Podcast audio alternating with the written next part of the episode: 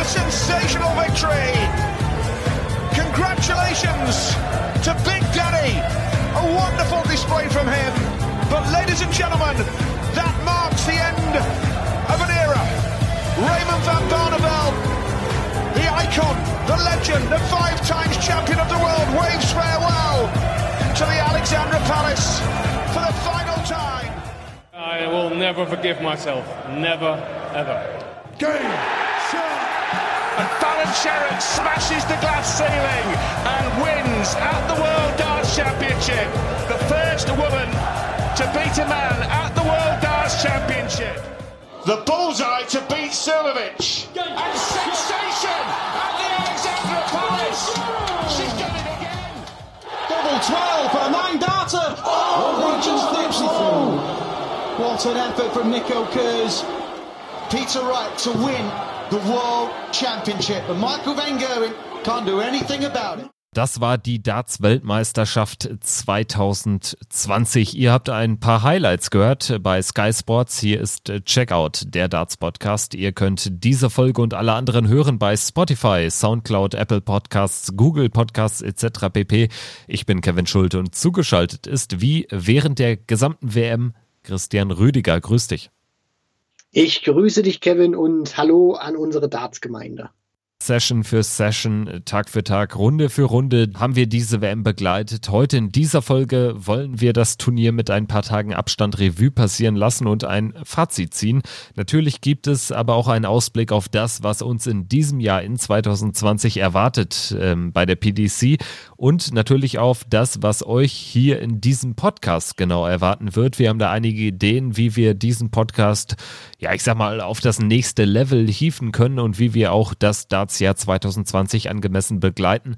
Erstmal kommen wir ganz grundsätzlich zur Weltmeisterschaft. Christian, wie hat dir das Turnier gefallen? Was sind für dich die Stories dieser Weltmeisterschaft am Ende?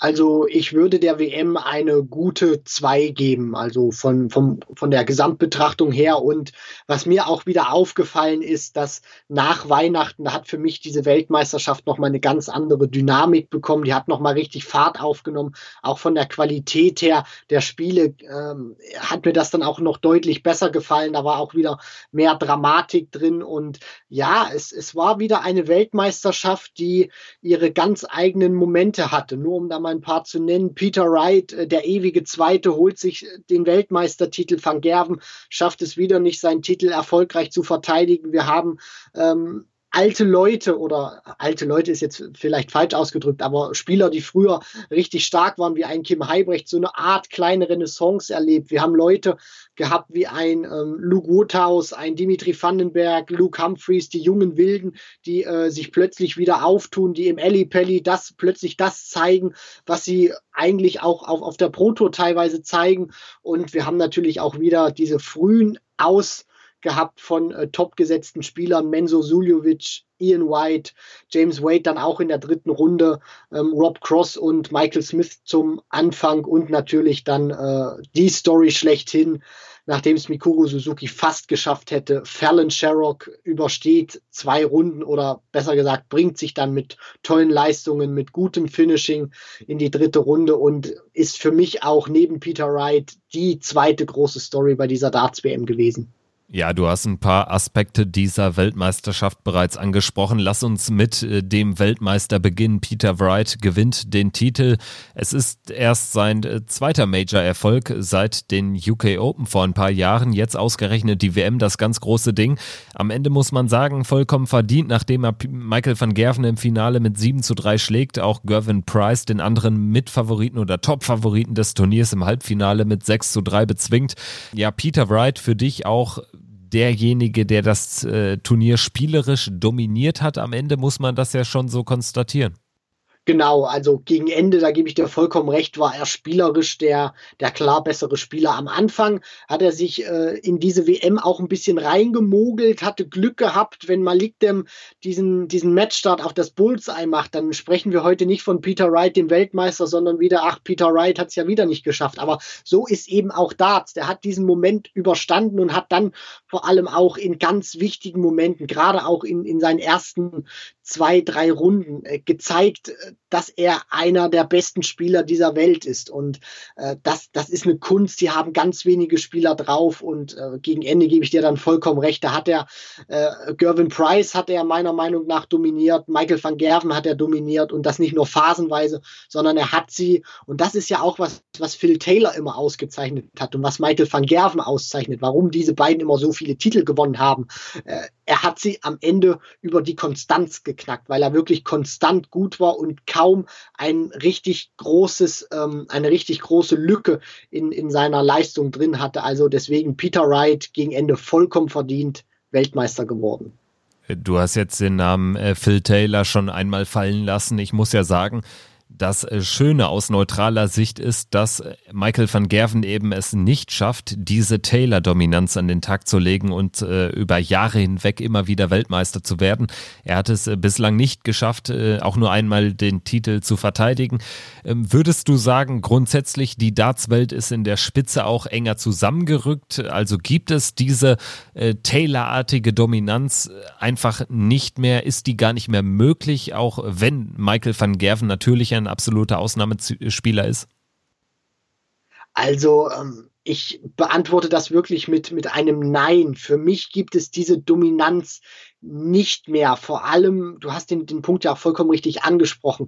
Taylor war ja, hatte ja damals den, den, den großen Vorteil sich erarbeitet, dass er wirklich durch seinen unbändigen Trainingseifer seiner Zeit 10, 15 Jahre voraus war und die Jungs dahinter einfach nicht sein Niveau an den Tag legen konnten. Da hat die Nummer 64 der Welt auch kein 100er Average gespielt. Heute geht das. Das, das, das, das haben wir ja im Alley Pally das haben wir am Alley Pally auch gesehen. Und ähm, das, das ist, sind ja auch Sachen, die hätte, das, die hätte es früher nie gegeben. Und ich glaube auch, du hast den Punkt ähm, wieder vollkommen, vollkommen richtig angesprochen. Diese Dominanz, wie sie Taylor hatte, dass der wirklich mal ein Jahr lang Major-Turniere abräumt oder es wirklich schon mit dem Teufel zugehen muss, dass der geschlagen wird, gibt es aus meiner Sicht nicht mehr, weil du hast neben Van Gerven, hast du Cross, der an einem brillanten Tag jeden schlagen kann, du hast Peter Wright, du hast Gervin Price jetzt, Michael Smith, ähm, James Wade auch an einem hervorragenden Tag, Gary Anderson, also diese Spitze ist wirklich schon zu, zusammengerückt und vor allem auch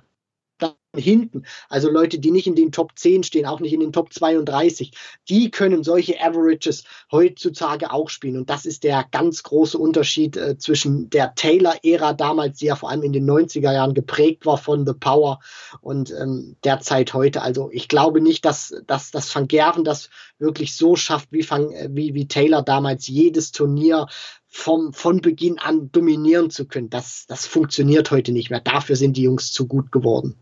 Peter Wright, jetzt äh, frisch gebackener Weltmeister, will auch laut eigener Aussage Michael van Gerven angreifen, was die Nummer 1 Position in der Weltrangliste betrifft. Da liegen noch einige tausend Pfund zwischen den beiden. Also ich glaube, das wird schwierig. Aber ähm, wenn wir jetzt mal grundsätzlich äh, auf die Rangliste schauen, MVG jetzt äh, deutlich vor Wright würdest du sagen, Michael van Gerven ist dennoch die unangefochtene Nummer eins in der Dartswelt, auch wenn er jetzt den Weltmeistertitel nicht hat verteidigen können.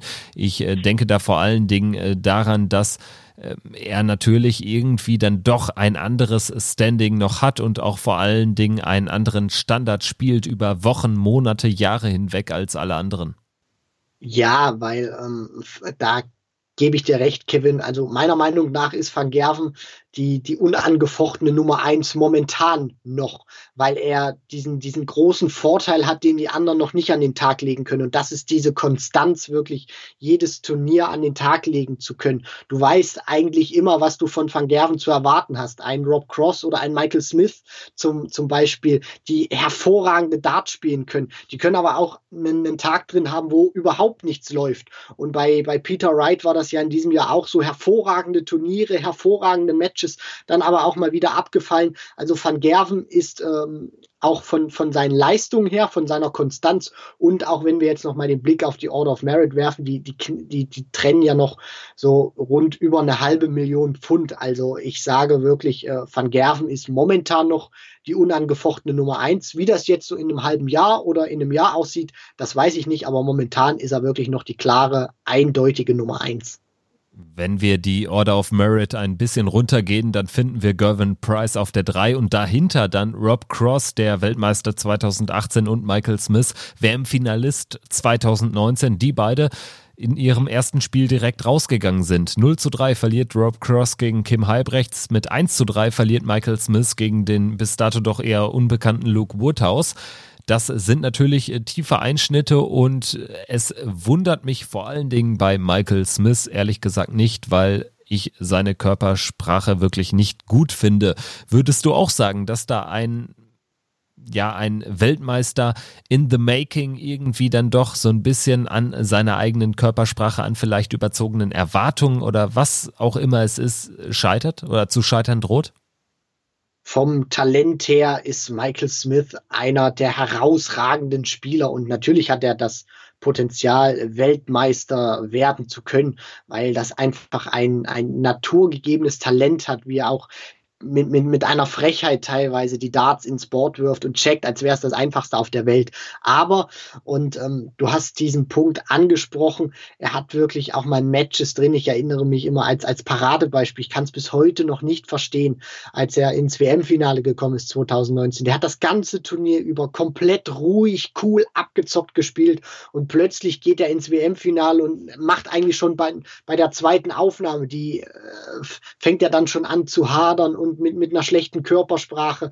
Also ähm, bei Michael Smith ist es wirklich so, wenn der vom, vom Kopf her, wenn der in der Birne gut drauf ist und das auch diese, diese, diese mentale Schwäche, die ich bei ihm noch sehe, wegbekommt und äh, vor allem auch aufhört, sich teilweise auf der Bühne selbst zu zerfleischen, dann wird er auch seine besten Darts spielen. Denn wenn du haderst, dich selbst auf der Bühne zerfleischst und rummeckerst bei jeder Aufnahme, die, die nicht perfekt ist oder keine 140 ist, dann wirst du auch im Darts keine großen Titel gewinnen. Und deswegen, er es ist noch nichts Dramatisches, er ist auch noch nicht der ewige Zweite, aber er sollte zumindest langsam anfangen, auch mal hier und da einen großen Titel abzuräumen. Aber, und äh, da muss er vor allem auch mental an sich arbeiten, damit das klappt. Äh, dann würde ich noch ganz gerne über das Abschneiden der Deutschen sprechen bei der WM. Wir hatten drei Deutsche im Feld. Max Hopp als Nummer 24 natürlich der nominell Beste im Rennen. Er hat sich in seinem Auftaktspiel gegen Benito van de Pass durchgesetzt, der zuvor gegen Gabriel Clemens gewonnen hatte. Danach verliert Hopp allerdings gegen Darius Labanauskas und das war ja relativ unnötig und hat damit einem ja, einem Achtelfinaleinzug im Weg gestanden. Letztendlich muss man auch sagen, Labanauskas äh, gewinnt danach gegen Beaton, also da wäre für Hopp äh, wahrscheinlich das Viertelfinale drin gewesen. Du hast jetzt mit Max Hopp im Rahmen oder im Vorfeld der Promi-Darts WM äh, ein paar Wörter wechseln können. Wir hören mal rein hier in dein Interview. Max, zwei Deutsche in Runde 3 bei der WM. Ja. Wie würdest du deine WM selber beschreiben? Ja, es war es war okay. Es war jetzt nicht äh, sehr glanzvoll. Ich hätte durchaus äh, eine Runde weiterkommen können. Habe gegen Labanauskas aber die entscheidenden Dinger liegen lassen. Das 3 zu 3 in den Sätzen äh, schmerzt heute noch, wenn ich ehrlich bin. Ähm, es war sicherlich eine gute Auslösung. Danach hätte Steve Beaton gewartet. Ähm, da hätte ich sicherlich auch gute Chancen gehabt, in ein Viertelfinale gegen Van Gerven zu kommen. Aber es ist nicht so geschehen und Labanauskas war sehr konstant. Ich hatte zwar in den Statistiken die besseren Werte, aber er das bessere Momentum und ich muss es akzeptieren. Aber ich war mal wieder in der dritten Runde, ähm, habe meine siebte WM gespielt und ja, jetzt freue ich mich auf ein gutes 2020. Du hast ja jetzt auch die Schritte nach vorne gemacht. Du hattest ja letztes Jahr den unglücklichen 32. Platz gegen Van Gerven, jetzt die 24. Genau. Was war denn positiv negativ im Jahr 2019? Ja, 2019 war so ein Auf und Ab. Ne? Positiv sicherlich der 119er Schnitt ähm, gegen äh, Ian White, der selber 111 gespielt hat. Das war der dritthöchste, der jemals auch gespielt wurde von den Werten her. Aber dann hatte ich auch viele Niederlagen gegen Spieler, die ich eigentlich schlagen muss, ähm, die in der Weltrangliste hinter mir sind. Und äh, vielleicht habe ich 2019 hier und da die Favoritenrolle auch noch nicht äh, gut ausgespielt und muss da einfach reinwachsen, muss das lernen. Und äh, das ist ein langer Prozess ähm, und ich gebe mir da selber aber genug Zeit. Solange ich mich von Jahr zu Jahr verbessere, wie von 32 auf 24, jeder Schritt ist ein Fortschritt. Wenn ich dich manchmal so auf der Bühne sehe, habe ich teilweise das Gefühl, du wirkst manchmal nicht so richtig frei oder täuscht das. Du, wirkst manchmal ein bisschen sehr, sehr, sehr verkrampft auf mich. Ja, ich bin sehr ehrgeizig, äh, das musst du über mich wissen. Also ich setze, ähm, ja, ich habe selber eine hohe Messlatte, ähm, ich setze mir hohe Ziele, will viel erreichen. Kennt ähm, das? Es kann hemmen, natürlich. Du musst halt die Balance finden. Das ist ja auf der einen Seite gut, du trainierst mehr, ähm, du bist gewillt, immer dein Bestes zu geben, aber auf der anderen Seite kannst du hier und da auch mal verkrampfen. Und ich glaube, ich muss einfach über die Jahre halt lernen, dann eine gesunde Balance zu finden und dann passt das schon. Jetzt ähm, die Ziele für 2020 angesprochen in Verbindung mit der Premier League. Berlin findet ja nach der Judgment Night statt. Genau, ja. Glaubst du, dass du trotzdem wie im letzten Jahr einen Challenger-Spot bekommen könntest? Ich glaube, dadurch, dass es nach der Judgment Night äh, stattfindet, wird da gar nichts passieren. Also sie werden die ersten neun Nächte bis zur Judgment Night eben jeweils einen Challenger haben. Ähm, aber danach wird es das, glaube ich, ne, nicht mehr geben. Also ich habe da jetzt auch keine internen Informationen, dass da irgendwas anderes geplant ist. Äh, deswegen wird äh, Berlin vermutlich ohne Deutschen, aber mit vielen deutschen Fans stattfinden. Kurzes Wort noch ähm, zum Abschluss zu Nico Kurz. Der wird ja, ja die Q-School spielen. Wie schätzt du seine Chancen ein? Sehr gut. Ähm, der hat sich prima verkauft. Äh, ich habe es nach meinem ersten Spiel dort in der Pressekonferenz schon gesagt, das ist das perfekte Gesicht für Kinderschokolade. Ich hoffe, er kriegt da eines Tages den Werbevertrag. Und ja, ich bin mit ihm aufgewachsen. der wohnt gerade mal 30 Kilometer entfernt von mir. Ich würde mich freuen, wenn er den Schritt zum Profi eines Tages wagt, weil dann habe ich einen prima Trainingspartner und äh, glaube ich, würden wir auch ein cooles äh, Duo bilden und äh, Deutschland äh, gut auf den Dartsbühnen dieser Welt vertreten. Danke, Max. Gerne. Christian, ähm, wir haben jetzt gerade dein Interview mit Max gehört am Rande der Promi-Darts-Weltmeisterschaft. Er äh, ist ja relativ gelassen mit seinem Aus gegen Darius Labanauskas bei der Weltmeisterschaft umgegangen, hat gesagt, ja, grundsätzlich war es jetzt eine okaye WM. Es ist jetzt nicht das große Drama passiert. Er hat natürlich eine Chance äh, verpasst, das hat er eingestanden. Findest du, er hat da die richtigen Wörter gefunden? Das ist wirklich schwierig zu sagen. Also von, von, den, von den Wörtern, das, was er gesagt hat, fand ich das eigentlich ähm, recht vernünftig und vor allem auch sehr solide von ihm eingeordnet, weil er hat ja auch in diesem Interview gesagt, wenn ich meine Chancen nutze, gegen Labanauskas. Ich habe die Möglichkeiten gehabt und dann muss ich eben nur diese Darts ins in das äh, vorgesehene äh, Doppelfeld werfen und dann ähm, verlasse ich diese Bühne auch als Sieger. Also ich finde, da gibt es auch jetzt nicht so viel zu, zu kritisieren oder ähm, zu, zu sagen, ja, Max spielt das runter. Also ich fand das schon gut von ihm eingeordnet und ähm, schlicht und ergreifend ist das ja auch so. Wenn du deine Möglichkeiten hast und die nicht nutzt, dann musst du am Ende, Michael van Gerven sagt ja auch immer, I, I can only blame myself. Also ich kann mich nur dafür selbst verantwortlich machen. Und Max hat das äh, aus, aus meiner Sicht gut erkannt. Er kann sich für diese Niederlage auch wirklich nur selbst verantwortlich machen. Er hat die Möglichkeiten gehabt. Labanauskas hat die nicht an die Wand gespielt. Und äh, deswegen, wenn er das macht, sieht es anders aus. Und von daher fand ich die Worte von Max gut gewählt. Was äh, steht jetzt für ihn an in diesem Jahr? Würdest du sagen, es geht wirklich darum, jetzt vielleicht auch mal in eine Major wie genau bei der EM 2018 sehr weit zu kommen und äh, sich dort in der Weltrangliste vielleicht Richtung Top 16 vorzuspielen.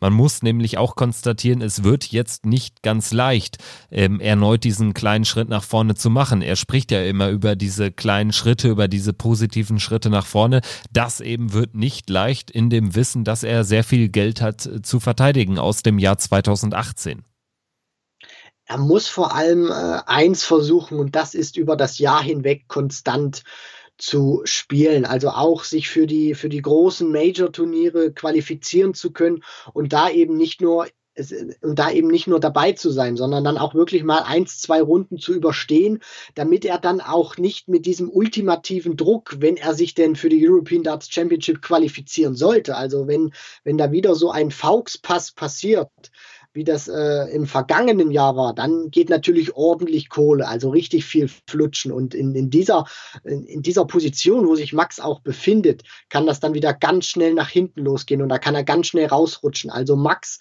muss wirklich versuchen, gut ins Jahr hineinzukommen, auf der Pro Tour gut zu spielen, ähm, die, in die European Tour hineinzukommen. Soweit ich weiß, müsste er ja da momentan nicht in der Setzliste sein. Das heißt, äh, für ihn steht da auch ähm, die, die Qualifier zumindest am Anfang an. Und es darf ihm vor allem auch nicht das passieren, was ihm letztes Jahr passiert ist, als er vergessen hat, für die ersten beiden European Tour Events zu melden. Und dann ist er natürlich in der Setzliste drastisch nach hinten gefallen und musste dann gegen Ende wieder Qualifier spielen. Und ich bin immer noch der Meinung, wenn Max in diesen ersten beiden, ja, in, in diesen ersten beiden Events nicht vergessen hätte zu melden, dann wäre er immer noch in der Setzliste drin gewesen und dann würde das für ihn auch ein bisschen entspannter aussehen. Also gut ins Jahr reinkommen, konstant spielen, damit du auch ein bisschen Puffer hast. Denn Rob Cross ist ja auch nur noch die Vier der Welt, weil er meiner Meinung nach das Matchplay und die European Darts Championship gewonnen hat. Also er hatte sich da auch ein bisschen Puffer geholt und das gleiche gilt für Max in diesem Jahr auch. Jetzt hast du natürlich noch nicht angesprochen, dass Max Hopp sicherlich der neue Qualifikationsmodus äh, auf der European Tour zugutekommen wird, denn die ähm, besten zwei Spieler in der Proto-Rangliste des Gastgeberlandes sind automatisch für das Event qualifiziert und da es eben fast die Hälfte der Events in Deutschland geben wird, ist er dann automatisch bei mehr Turnieren schon dabei. Ähm, denkst du, das kann ihm auch einen Boost verleihen, dass er da eine gewisse Sicherheit hat? Das ist natürlich jetzt mal ehrlicherweise ein klarer Vorteil für dann die deutschen Spieler, für Max Hopp und Gabriel Clemens wahrscheinlich. Ja, aber ob das wirklich der, der Vorteil für Max ist, das wage ich zu, zu bezweifeln, weil ich habe teilweise immer den Eindruck, auch wenn er mir ähm, bei der, im Rahmen der, der Promi-Darts gesagt hat, er ist ein sehr ehrgeiziger Typ, das, das nehme ich ihm auch ab aber ich habe teilweise auch den Eindruck, er ist nicht immer ganz äh, fokussiert auf das, was wirklich am Dartboard passiert. Und das ist ja exemplarisch auch gewesen im vergangenen Jahr, dass er vergessen hat, für die ersten beiden European Tour Events rechtzeitig zu melden. Und äh, ich hoffe nicht, dass er sich ähm, darauf ausruht, auf diesem neuen Qualifikationsmodus und sich da so eine Art Bequemlichkeit bei ihm einschleicht. Also das ist wirklich auch eine Gefahr, die ich bei ihm sehe, dass er ähm, auf, auf das Ranking guckt und dann auch die, die Pro-Tour schleifen lässt und dann kommen hinten, hinten dran ein Gabriel Clemens äh, und Martin Schindler, die dann plötzlich gut spielen oder vielleicht auch Nico Kurz, wenn er die ähm, Pro, wenn er die äh, Q-School schafft und auch und ähm, alles. Also Max sollte sich zumindest darauf nicht ausruhen, sondern weiter konstant versuchen, gut zu spielen. Jetzt lass uns noch über die anderen beiden Deutschen sprechen. Wir hatten mit Nico Kurz einen Spieler, der überperformt hat, der gegen James Wilson gewonnen hat, acht perfekte Darts geworfen hat, ein überragendes Erstrundenmatch gemacht hat und dann auch gegen Joe Cullen äh, siegreich war. Also das vor allen Dingen ein Erfolg, äh, von dem man nicht äh, ausgehen konnte im Vorfeld. Nico Kurz ein absoluter Gewinner dieser WM und man kann eigentlich nur hoffen, dass der junge Mann den Schritt zum Profitum geht oder wie siehst du das? Äh, was würdest du ihm raten? Er will die Q-School spielen. Er hat natürlich sicherlich das Zeug dazu, aber es kommt natürlich auch immer so ein bisschen auf die ja die Gegebenheiten im sonstigen Leben an, ob man diesen Schritt dann geht oder nicht. Also die Q-School zu 100 Prozent ja. Die soll er spielen, die kann er spielen und ähm, aus, aus meiner Sicht steht ihm auch nichts im Wege. Das, das Start geht gut, das ist ein bisschen happig, äh, gerade für jetzt äh, Nicht-Profis, aber ähm, ähm, kommt er da gut durch, holt sich eine Tourcard, kann er sich, sich zwei Jahre wirklich ohne Druck, ohne Stress ausprobieren.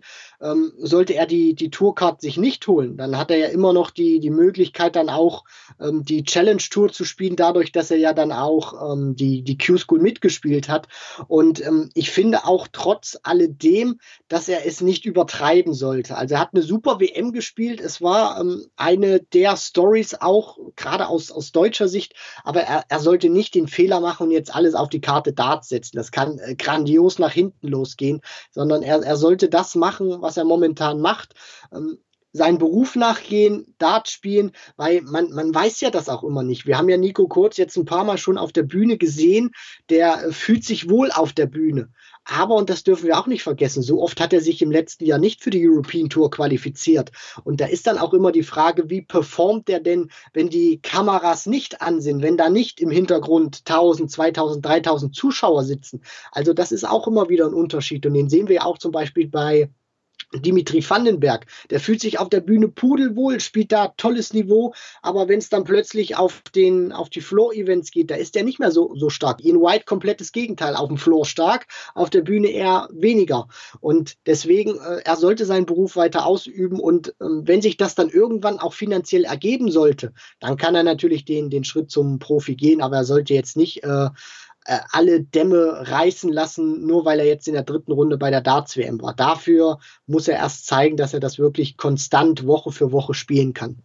Der dritte Deutsche im Bunde war Gabriel Clemens mit viel Vorschusslorbeeren ins Turnier gegangen und äh, auch durchaus mit Außenseiterchancen behaftet, aber es hat dann überhaupt nicht gereicht, nicht mal für Runde 2. Er ist gegen Benito van de Pass rausgegangen, 2 zu 3 in den Sätzen, trotz äh, besserer Statistiken. Letztendlich würdest du aber sagen, genau wie ich, das ist meine These, er schüttelt sich kurz und wird wieder angreifen in 2020 und wird sich aufmachen, ja, in Richtung Top 32. Absolut. Also Gaga ist ja jetzt auch ein Spieler, den, den ich auf der Bühne, den ich zwar jetzt nicht persönlich kenne, aber auch auf der Bühne so wahrnehme, dass der auch sehr cool vom, vom Kopf her ist und dann auch sagt, okay, passiert, schlechten Tag gehabt, an dem Tag mal auch nicht die, die Doppel getroffen, nicht das gute Timing gehabt. Das war es ja dann auch eben gegen Benito van de Paas.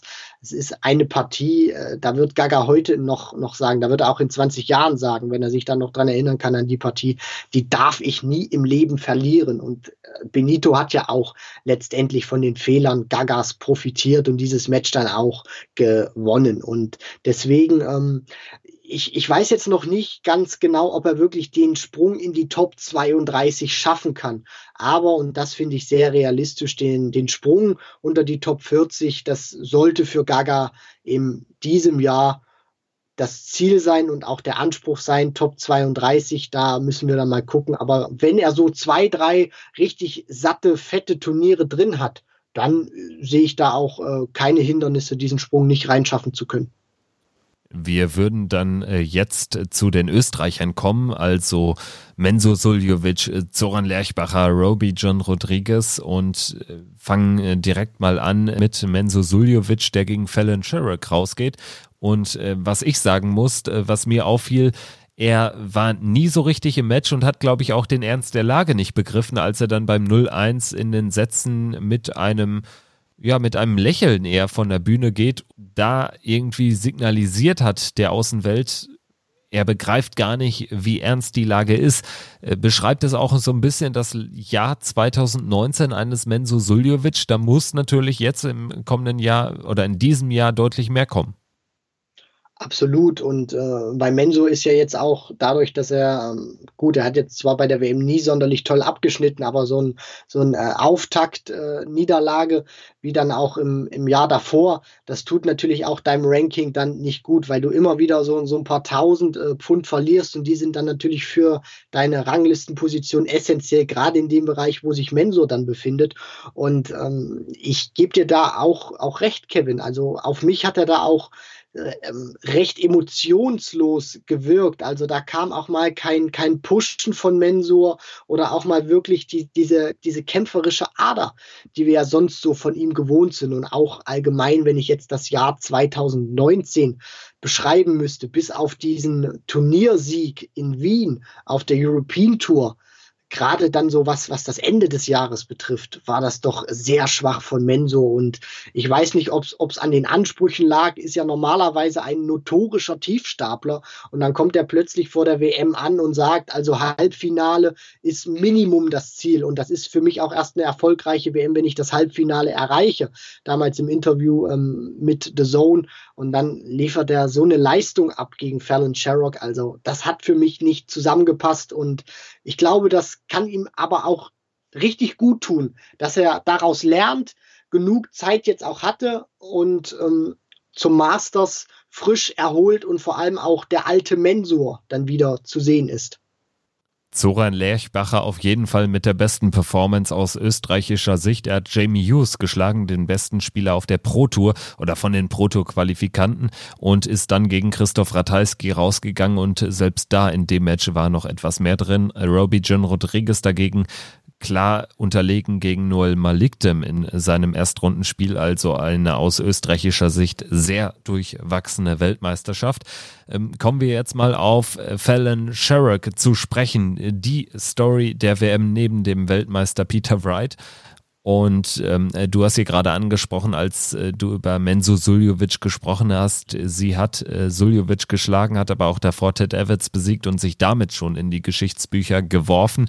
Letztendlich ist es ihr ja gelungen, Darts auf eine neue Ebene zu hieven. Also was die Medienrepräsentanz äh, des Sports, also des Darts-Sports betrifft Da hat es ja selbst ein Phil Taylor mit all seinen Titeln nie geschafft, solch eine Bühne zu bekommen. Also das muss man ihr ja jetzt schon lassen. Also das war ein Glücksfall für die PDC und für die WM 2020 für Barry Hearn und die äh, PDC ist das ein unfassbar großer Segen gewesen, auch jetzt in, in wirtschaftlicher Hinsicht, was das für TV-Quoten auch geben wird, gerade jetzt, äh, wenn sie diesen äh, Challenger-Spot bekommen hat für Woche zwei. Sie spielt in allen World Series-Events mit. Das wird die PDC auch nochmal ausschlachten. Die Leute, die dann vor Ort sind, die übertragenden Stationen, das wird alles ausgeschlachtet werden bis zum geht nicht mehr. Jeder Tropfen wird da rausgeholt werden.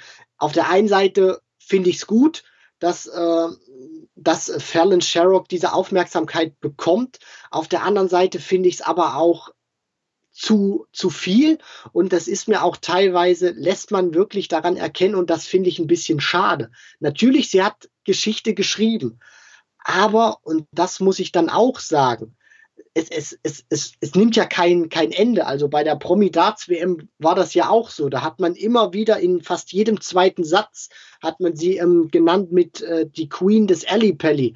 Also daran erkennt man auch schon ein bisschen, dass man, äh, dass diese Emanzipation im Darts auch wenn ich das wirklich furchtbar finde, weil ich finde, es, es gibt kein, keine Männer und keine Frauen in der Hinsicht im, im Dart, sondern es gibt gute und schlechte Spieler.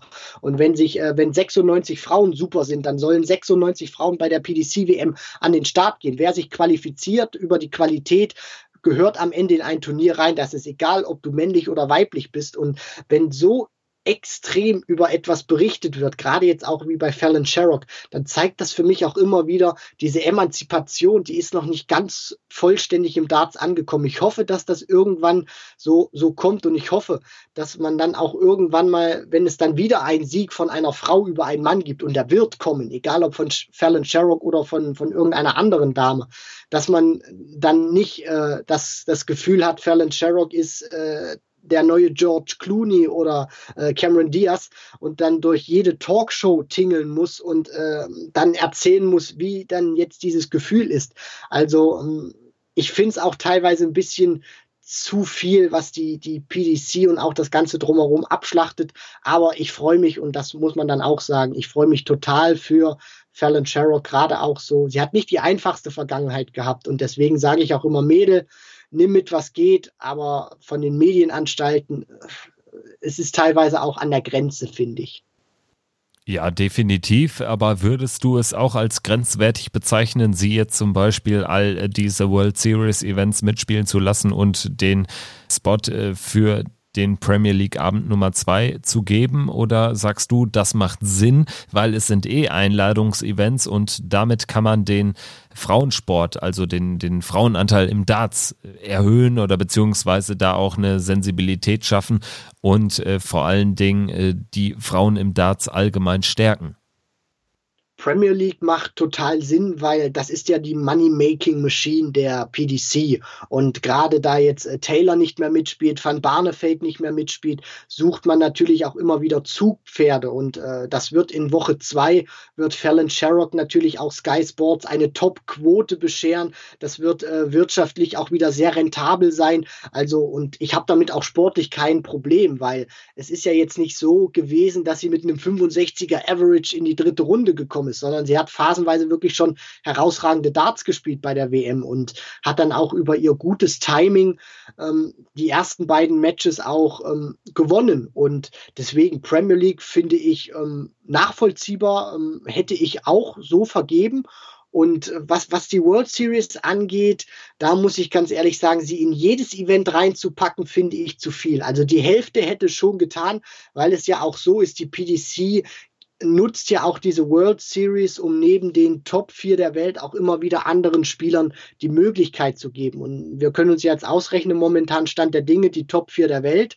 Äh, die hast du ja vorhin auch genannt, da ist ja Gary Anderson noch nicht mit dabei. Der wird dann auch ähm, auch als großer Name in dieses World Series Event immer gepackt werden. Das heißt, fünf Plätze sind dann schon mal wieder weg. Dann kommt mit Fallon Sherrock noch Nummer sechs und dann hast du wieder nur noch zwei, die du vergeben kannst. Und dann ist immer wieder die Frage, wie viele Matches bekommt James Wade? Packt man mal einen Dimitri Vandenberg rein oder einen Luke Woodhouse? Also das finde ich, da nimmt man so ein bisschen auch anderen guten Spielern, die jetzt nicht in den Top 10 der Welt stehen, einen Platz weg, um da auch diese Luft schnuppern zu können, wie das dann auch mal ist, wirklich in, in so anderen ähm, Kontinenten spielen zu können. Also ich finde, die Hälfte der World Series Events hätte es auch getan, aber alle finde ich zu viel.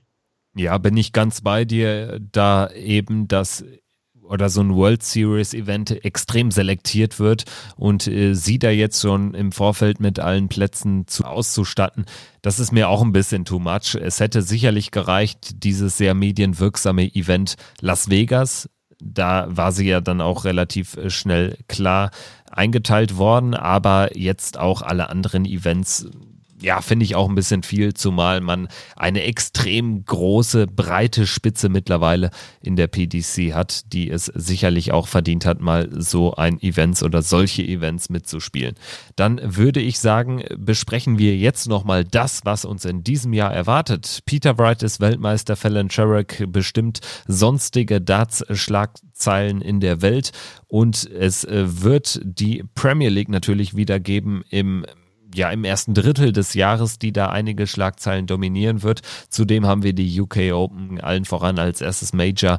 Äh, das Masters, natürlich geht es alles los. Äh, bestimmt für die Darts-Nerds ein bisschen interessanter als für jedermann die Q-School, die Qualifying School, wo Karrieren beendet und neue Karrieren gestartet werden.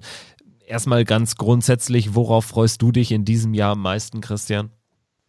Also das sind wieder diese, diese klassischen Turniere. Ich freue mich wieder ungemein auf das World Matchplay und vor allem auch auf, auf die Premier League, weil ich finde, das ist einfach, das hat einfach was richtig Schönes, wenn du weißt, jede Woche Donnerstag von, Mer äh, von Februar bis in den Mai hinein, jede Woche Donnerstag Darts zu sehen und die besten Spieler der Welt, also Premier League, World Matchplay und der Grand Slam of Darts. Das sind, wenn ich jetzt mal die WM 2021 ausklammere, die Events, auf die ich mich richtig freue. Jetzt haben wir in der Premier League mit Nathan Aspinall und Glenn Durant zwei Newcomer. Bei Aspinall war das überhaupt keine Frage mehr, nachdem er Anfang des Jahres die UK Open gewonnen hatte, jetzt zum zweiten Mal in Folge ins Halbfinale der WM äh, eingezogen ist. Glenn Durant in seinem ersten Jahr mit mehreren Halbfinalteilnahmen, dreimal bei den Sky Sports Majors und ein Viertelfinale bei der WM auch verdient dabei. Ähm, wir haben die neun Spieler plus eben einen Contender pro Abend. Wie hältst du es mit dem Premier League Line-up und der grundsätzlichen Ausrichtung, dass man eben auf diese Contender-Regelung zurückgreift? Also zunächst mal die neuen festen Spieler mit acht stimmig überein. Einen hätte ich rausgetan, Daryl Gurney, und hätte dafür Dave Chisnell reingemacht, weil Chizzy mir gerade auch in der Endphase des Jahres bei den Majors extrem gut gefallen hat. Hat zudem auf der Pro Tour konnte er einen Titel, konnte er ähm, ja gewinnen. Er hat zudem auf der European Tour erfolgreich zugeschlagen. Und ähm, Daryl Gurney, da hat mir so dieser richtig große Ausreißer auch in der Konstanz her für die Major-Turniere gefehlt und für mich hat Chizzy auch das bessere Jahr gespielt als Gurney. Also den hätte ich reingepackt, Gurney raus. Ähm, mit den anderen acht stimme ich äh, Barry Hearn vollkommen überein und diese Challenger-Regel, ich finde es ganz gut, ehrlich gesagt. Letztes Jahr war ich nicht so ein Fan davon. Dann habe ich das aber erstmal auf mich wirken lassen. Wir hatten auch keine andere Wahl, weil die PDC hat das ja durchgezogen. Ähm, habe dann auch Gefallen dran gefunden. Wenn ich mich aber entscheiden müsste, würde ich trotzdem mit dem Credo gehen, was wir die Jahre davor immer hatten, zehn feste Spieler, wo du auch weißt, die siehst du jede Woche. Aber diese Challenger-Regel, finde ich, macht jetzt die Premier League nicht kaputt, sondern sorgt für ein unvorhersehbares Spannungselement. Deswegen kann ich mit dieser Regelung auch gut leben. Aber wenn du mich festnageln wollen würdest, würde ich sagen, ich hätte lieber gerne zehn feste Spieler. Und äh, du hast im äh, Umfeld der Promidats WM auch noch mit äh, dem Spieler schlechthin sprechen können, mit Phil The Power Taylor. Unter anderem eben über das Darts-Jahr 2020, über die äh, Rivalitäten, der sie, die sich da ähm, herausbilden werden, die das Darts-Jahr dominieren werden. Wir hören mal rein, was Phil The Power Taylor dazu sagt. Do I miss the tournaments? I miss the tournaments, yes. The competitiveness, Yes. but not the travelling and the getting ready for tournaments. No, I can't do it no more. It, it, it- you have to work seven days a week, Okay. and I couldn't do that now. But if, if I had a wild card, would I play? Yes. But could I do all the qualifying? No. Joe, Um, Phil, did you watch the World Championship? I watched little bits. Yeah, yeah, yeah. The final? Watched bits, bits. Yeah, but I wasn't surprised with the score. I'll be quite honest with you. And and, and, and here, I wanted Peter to win. I did. Um, Just whole, because Michael was so dominating. Do you know what I mean? I don't want Michael to reach my record. So I was willing Peter on. Come on, Peter. Come on, Peter. do you, um, what do you think are Michael's biggest rivals in 2020? Next year, Yeah. Gary Price, uh, Peter Wright. Maybe maybe Adrian Lewis might make a little bit of a comeback, but I'm not sure. Not sure. But I'd say them two are the main rivals for him now. Do you miss the clashes with the likes of Michael van Gerven, Yeah. like a World Yeah, of course I do. Final? But the, the thing is, I work with Michael maybe 20 times this year, so I still have them clashes with him. You know, in exhibition work and personal appearances, so it's difficult to miss it because I still do it like. What are your plans for this year? This year I've got I've got have operation, got to have a new hip. So um, more just enjoy really exhibition work. You know, I'll be doing probably these nights, probably about 40, 40 nights. 40? Yeah, and that's enough. And just I'm going to Japan, I'm doing different things like that in China and New Zealand and Australia. Your old rivals, um, like Paul Nichols and Kevin Painter, Mark Webster, they they playing They've gone, they've gone. they playing Q School. Do you think they have a chance? A Q school? Yeah. Yes, I do. Yeah, yeah. I think they could. I think they could qualify through Q school. I think they could. I think the circuit, the tour, they'll find it difficult at the beginning, but they have got the capabilities and the you know the expertise to make it in the PDC. Okay. They'll never be world number one, no, because they've had the day, but they could get to TV tournaments. Yeah. Das war Phil Taylor im Gespräch mit dir, Christian Rüdiger. Wie hast du ihn äh, wahrgenommen? Äh, Phil äh, Taylor spielt ja äh, wahnsinnig viele Exhibitions äh, seit seinem Karriereende, wird, wie wir gerade gehört haben, auch erstmal keinen Schritt zurück wagen. Die UK Open standen ja im Raum. Er hätte sich da über ein Rileys Turnier qualifizieren können, aber er kann eben nicht. Er ist in Japan, wenn die UK Open Finals sind. Grundsätzlich dein Eindruck von The Power? Also Taylor war ähm, sehr locker unterwegs gewesen, hat wieder viele Scherzchen gemacht und ähm, ja, hat auch ein bisschen geplaudert, was ähm, für ihn ansteht. Er hat eine Operation in diesem Jahr, er soll eine neue Hüfte bekommen. Das äh, wird ihn natürlich auch für ein paar Wochen rausnehmen. Er wird wieder unterwegs sein, Exhibitions spielen und um dieses Comeback nochmal anheizen zu wollen. Ähm, er hat ja gesagt, also also ich, ich, ich höre bei ihm immer wieder heraus, es kitzelt ihn schon, dass er gerne wieder zurückkommen möchte. Er hat aber auch gesagt, er kann es aufgrund des Tourplans nicht. Also wenn der nicht so voll wäre und diese Qualifikationsmodis nicht so verzwackt wären, dann würde der schon zurückkommen, auch wenn es nur für ein Turnier wäre. Und äh, ich hatte ihn ja auch explizit deswegen nochmal auf auf diese Rileys Qualifier angesprochen. Die kann er ja mitspielen, weil er keinen Spielervertrag mehr hat, weil er ja ähm, auf dem Papier keine Tourcard hat, auch in der Hinsicht kein Profi ist, kann er an diesem Amateurturnier teilnehmen. Und äh, wenn er nicht in Japan wäre, so habe ich das wahrgenommen, dann würde er diesen Qualifier gerne spielen, weil es geht ja nicht darum, dass er ähm, die, diesen Qualifier nicht spielen kann. Er kann den schon spielen, aber wenn er sich nicht, aber wenn er sich qualifiziert, dann wäre er dann an diesem Wochenende, wo die UK Open stattfinden, und äh, gehen wir mal davon aus, Taylor erreicht das Finale, dann kann der das eben nicht spielen, weil der da in Japan ist. Und ähm, deswegen finde ich schon, also Taylor sagt auch immer wieder, diese Exhibitions, die machen ihm unfassbar viel Spaß, aber ihm fehlt dieser, dieser Wettbewerbsgedanke.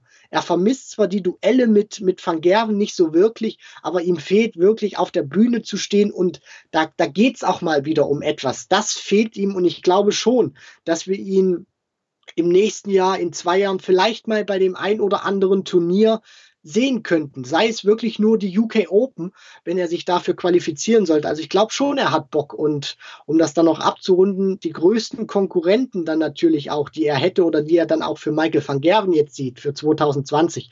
Da hat er ganz klar gesagt, Peter Wright und Gervin Price, äh, da muss sich van Gerven warm anziehen. Also die können ihm richtig stunk machen.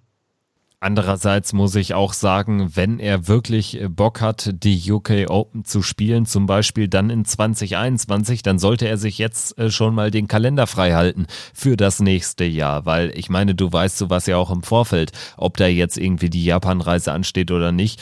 Also wenn es ihm so wichtig wäre, da gibt es sicherlich äh, Mittel und Wege, ja, auch das sich so zu legen, wie es passt. Ich höre allerdings auch aus ihm raus, und da gebe ich dir recht, dass er grundsätzlich Bock hat. Für mich die entscheidende Aussage ist, dass sofern er eine Wildcard hätte, würde er mitspielen. Das sagt ja einiges aus. Genau, und es, es ist ja dann auch so, was ich bei, bei Taylor auch immer wieder raushöre, gerade jetzt auch so in, in Bezug auf diesen Rileys Qualifier. Ähm, er hat Bock, aber, und das finde ich auch, ähm, finde ich das auch jetzt in der Hinsicht gut, dass er das äh, jetzt nicht spielt, weil er bekommt ja dann so, so wie das jetzt äh, Stand der Dinge ist im Sommer, soll ja dann oder so dann äh, späteren Sommer soll ja dann diese Hüft-OP stattfinden. Das heißt natürlich dann auch Hüft-OP ähm, kann er sich dann auch wieder frisch machen, kann er, wenn er wirklich Bock hat, ähm, dann für die UK Open 2021 qualifizieren zu wollen. Was ich aber jetzt auch rausgehört habe, weil diese, diese Comeback-Pläne, die sind ja erst in den, in den letzten paar Tagen aufgeploppt, dass das von ihm wirklich eine recht spontane Entscheidung war und er das dann versucht hat, mit seinem Manager, mit Bob und seinen Sponsoren abzusprechen und die dann gesagt haben, ja, so, so ganz äh, spontan geht das doch nicht. Also ich glaube, wenn Taylor diese alleinige Macht hätte, entscheiden zu können, was er wann tun möchte und da nicht so Sponsoren und Manager dahinter stehen würden, dann würde der, glaube ich, schon äh, die UK Open Qualifikation spielen wollen. Aber,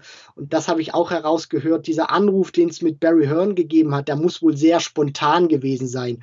Also ich glaube, mit 221, wenn, wenn wir da über Taylor sprechen und ein mögliches Comeback, ich glaube, da sind wir realistischer betrachtet als jetzt aus der kalten Hose, weil für mich äh, schien das auch so, so ein bisschen nach Schnellschuss und ich guck mal, ob ich da frei hätte oder ob ich mir da Zeit freischaufeln kann. Würdest du es denn überhaupt angemessen finden, wenn man Spielern wie verdienten Spielern wie Phil Taylor, Raymond van Barneveld, der jetzt seine WM ähm, oder seine Karriere beendet hat, wenn man solchen Spielern für gewisse Turniere Wildcards geben würde. Also ich finde, das wäre nur angemessen, wenn es keine Ranglistenturniere sind. Ja, auf jeden Fall. Ähm, Ranglistenturniere sollte man diesen Quatsch nicht anfangen wie im Tennis, weil das zerstört für mich auch diesen, diesen, diesen Echtheits- ähm, Gedanken der PDC, wo es ja wirklich so ist, wenn du in einem Turnier drin bist, dann hast du dich dafür auch qualifiziert und hast nicht irgendwo, äh, lagst da noch, äh, warst verletzt und dann kommt da, ruft da Barry Hearn an und sagst, hey, du warst jetzt ein halbes Jahr raus, ich gebe dir für dieses Turnier eine Wildcard. Also und ich glaube auch Barry Hearn ist nicht der Typ dafür. Also Wildcards lehne ich kategorisch, da bin ich vollkommen bei dir, Kevin, für Ranglistenturniere ab. Wenn man jetzt aber sowas mal in der, in der, äh, nicht, nicht in der Premier League, aber so in einem World Series Event macht, äh, da finde ich das angemessen. Oder, und diese Idee, die ist ja auch mal aufgeploppt gewesen vor ein paar Wochen, so eine, so eine Senior-Tour zu spielen, wo man halt ein paar Spieltage hat und man nimmt halt Spieler, die im Ruhestand sind, die spielen dann halt über ein paar Wochen gegeneinander und der Sieger qualifiziert sich dann für den Alexandria Palace oder für das World Matchplay oder keine Ahnung was für ein Turnier. Also ähm, das finde ich schon, aber eine Wildcard einfach so vergeben, das zerstört diesen ähm, kompetitiven Charakter eines PDC-Turniers und ich glaube, das würde auch Darts ein Stück weit von der Basis entfernen, weil das ist auch eine der wenigen Einzelsportarten, wo es so, so, so eine Wildcard, bestes, bestes Beispiel ist ja Tennis, äh, nicht gibt und das ist auch gut so. Jetzt haben wir in anderthalb Wochen die Q-School als äh, Start in das Jahr 2020 nach der Weltmeisterschaft. Ich hatte es eben angesprochen, dort werden Karrieren endgültig beendet, dort werden Karrieren auch neu begonnen. Wir haben mit Bobby George äh, einen 74-Jährigen, der es nochmal versucht, eine Tourcard zu ergattern. Wie ernsthaft das ist, äh, bleibt dahingestellt, aber wir haben Paul Nicholson, wir haben Andy Jenkins, alles Spieler, die ja ihre Meriten schon gemacht haben auf dem PDC-Circuit und wir werden auch wieder viele Namen bekommen danach, die man noch gar nicht kennt und die dann sich ihren Namen machen werden. Zum Beispiel haben wir in diesem oder im vergangenen Jahr Harry Ward erlebt, der direkt ein Players Championship Event gewinnt, nachdem er sich seine Tourcard gesichert hatte im Januar vor einem Jahr Du hast jetzt auch mit äh, den Spielern am Rande der Promi-Darts-WM über die Qualifying School sprechen können. Wie ist dein Eindruck von der Qualifying School, von diesem System, das die PDC da etabliert hat? Mit diesem Qualifikationssystem ist das für dich der genau richtige Weg, um dann auch die Besten sich herauskristallisieren zu lassen für den Circuit? Ob es wirklich die Besten sind, weiß ich nicht, aber es sind zumindest die Besten an diesem Wochenende oder an diesem Tag gewesen. Ich bin von, von diesem Modus ein Fan davon, weil es wirklich so ist, du holst dir die Tourkarte und dann kannst du wirklich dich zwei Jahre lang ausprobieren auf der Tour, weil du eben diese Berechtigung hast. Und das finde ich sehr gut, weil da auch wirklich ähm, Spieler sich auftun oder auch gerade so, so Leute, wenn jetzt Nico Kurz sich zum Beispiel die, die Tourkarte holt, der ist kein Vollprofi. Das heißt, der kann neben der Arbeit, kann der auch vollkommen entspannt in Anführungszeichen ähm, die, die Turniere spielen. Und deswegen finde ich diesen Qualifikationsmodus, diese Idee sehr, sehr gut, weil es vor allem auch so zeigt, man muss auch für sein Profi-Dasein kämpfen. Es, es geht nicht, dass man das mal für eins, zwei Jahre schleifen lässt, dann aus den Top 64 rausfällt und dann plötzlich äh, immer noch dasteht und die Turniere spielen kann, wie man lustig ist. Also äh, die, diesen Gedanken finde ich schon wirklich sehr, sehr gut, sich auch seine Berechtigung auf der Tour holen zu müssen durch gute Leistung. Und das fängt eben bei der Q-School an. Und ich bin dann auch wirklich gespannt, wer das machen wird. Wir haben, wir werden wieder junge, frische Gesichter drin haben. Wir werden alte Spieler dabei haben oder auch ähm, bekannte Gesichter, die nicht mehr so gut ähm, auf der Tour waren Mark Webster, Andy Hamilton, Kevin Painter, Paul Nicholson. Taylor sagt, hat natürlich auch gesagt, er traut den Jungs zu, dass sie sich eine Tourcard holen können, aber er glaubt nicht, wenn die sich eine Tourcard holen, dass die auch mal irgendwie imstande wären, noch ein Turnier zu gewinnen. Und ich bin da nicht ganz bei Taylor. Ich glaube nicht, dass irgendeiner dieser Spieler es nochmal schaffen kann, auf die PDC-Tour dauerhaft zurückzukehren, weil diese jungen Spieler, die sind einfach, äh, die sind einfach viel gewillter und die stellen sich einfach auch stundenlang ans Board, auch wenn sie noch ähm, nebenbei arbeiten. Und diese Qualität der Q-School, das ist nicht einfach so, ich, ich melde mich da an, gehe hin und äh, hol mir die Tourcard, sondern das haben wir auch im letzten oder im vergangenen Jahr bei Glenn Durant gesehen diese Qualität, die ist mittlerweile brutal hoch und für mich nicht zu tippen, wer sich da durchsetzen kann.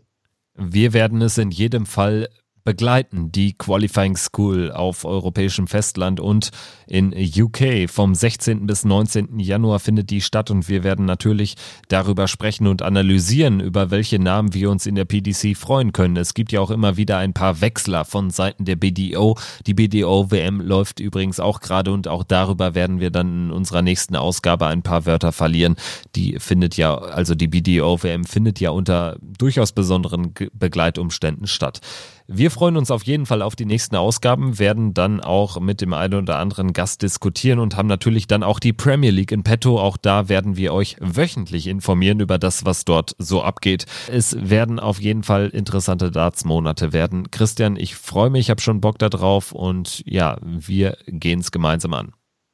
Ja, und ich freue mich auch und ich hoffe natürlich auch, dass unsere Community nochmal wirklich auch herzlichen Dank an euch, nicht nur ähm, jetzt für die Weltmeisterschaft, sondern auch davor, ähm, dass ihr uns fleißig zuhört und wir hoffen natürlich auch, dass euch der Inhalt gefällt und dass äh, die Hörerschaft von diesem Podcast weiter wächst. Hört einfach rein, diskutiert mit uns mit. Es muss nicht immer alles gut sein oder ähm, ihr müsst mit einem übereinstimmen, sondern wir mögen das ja auch mit euch diskutieren zu können.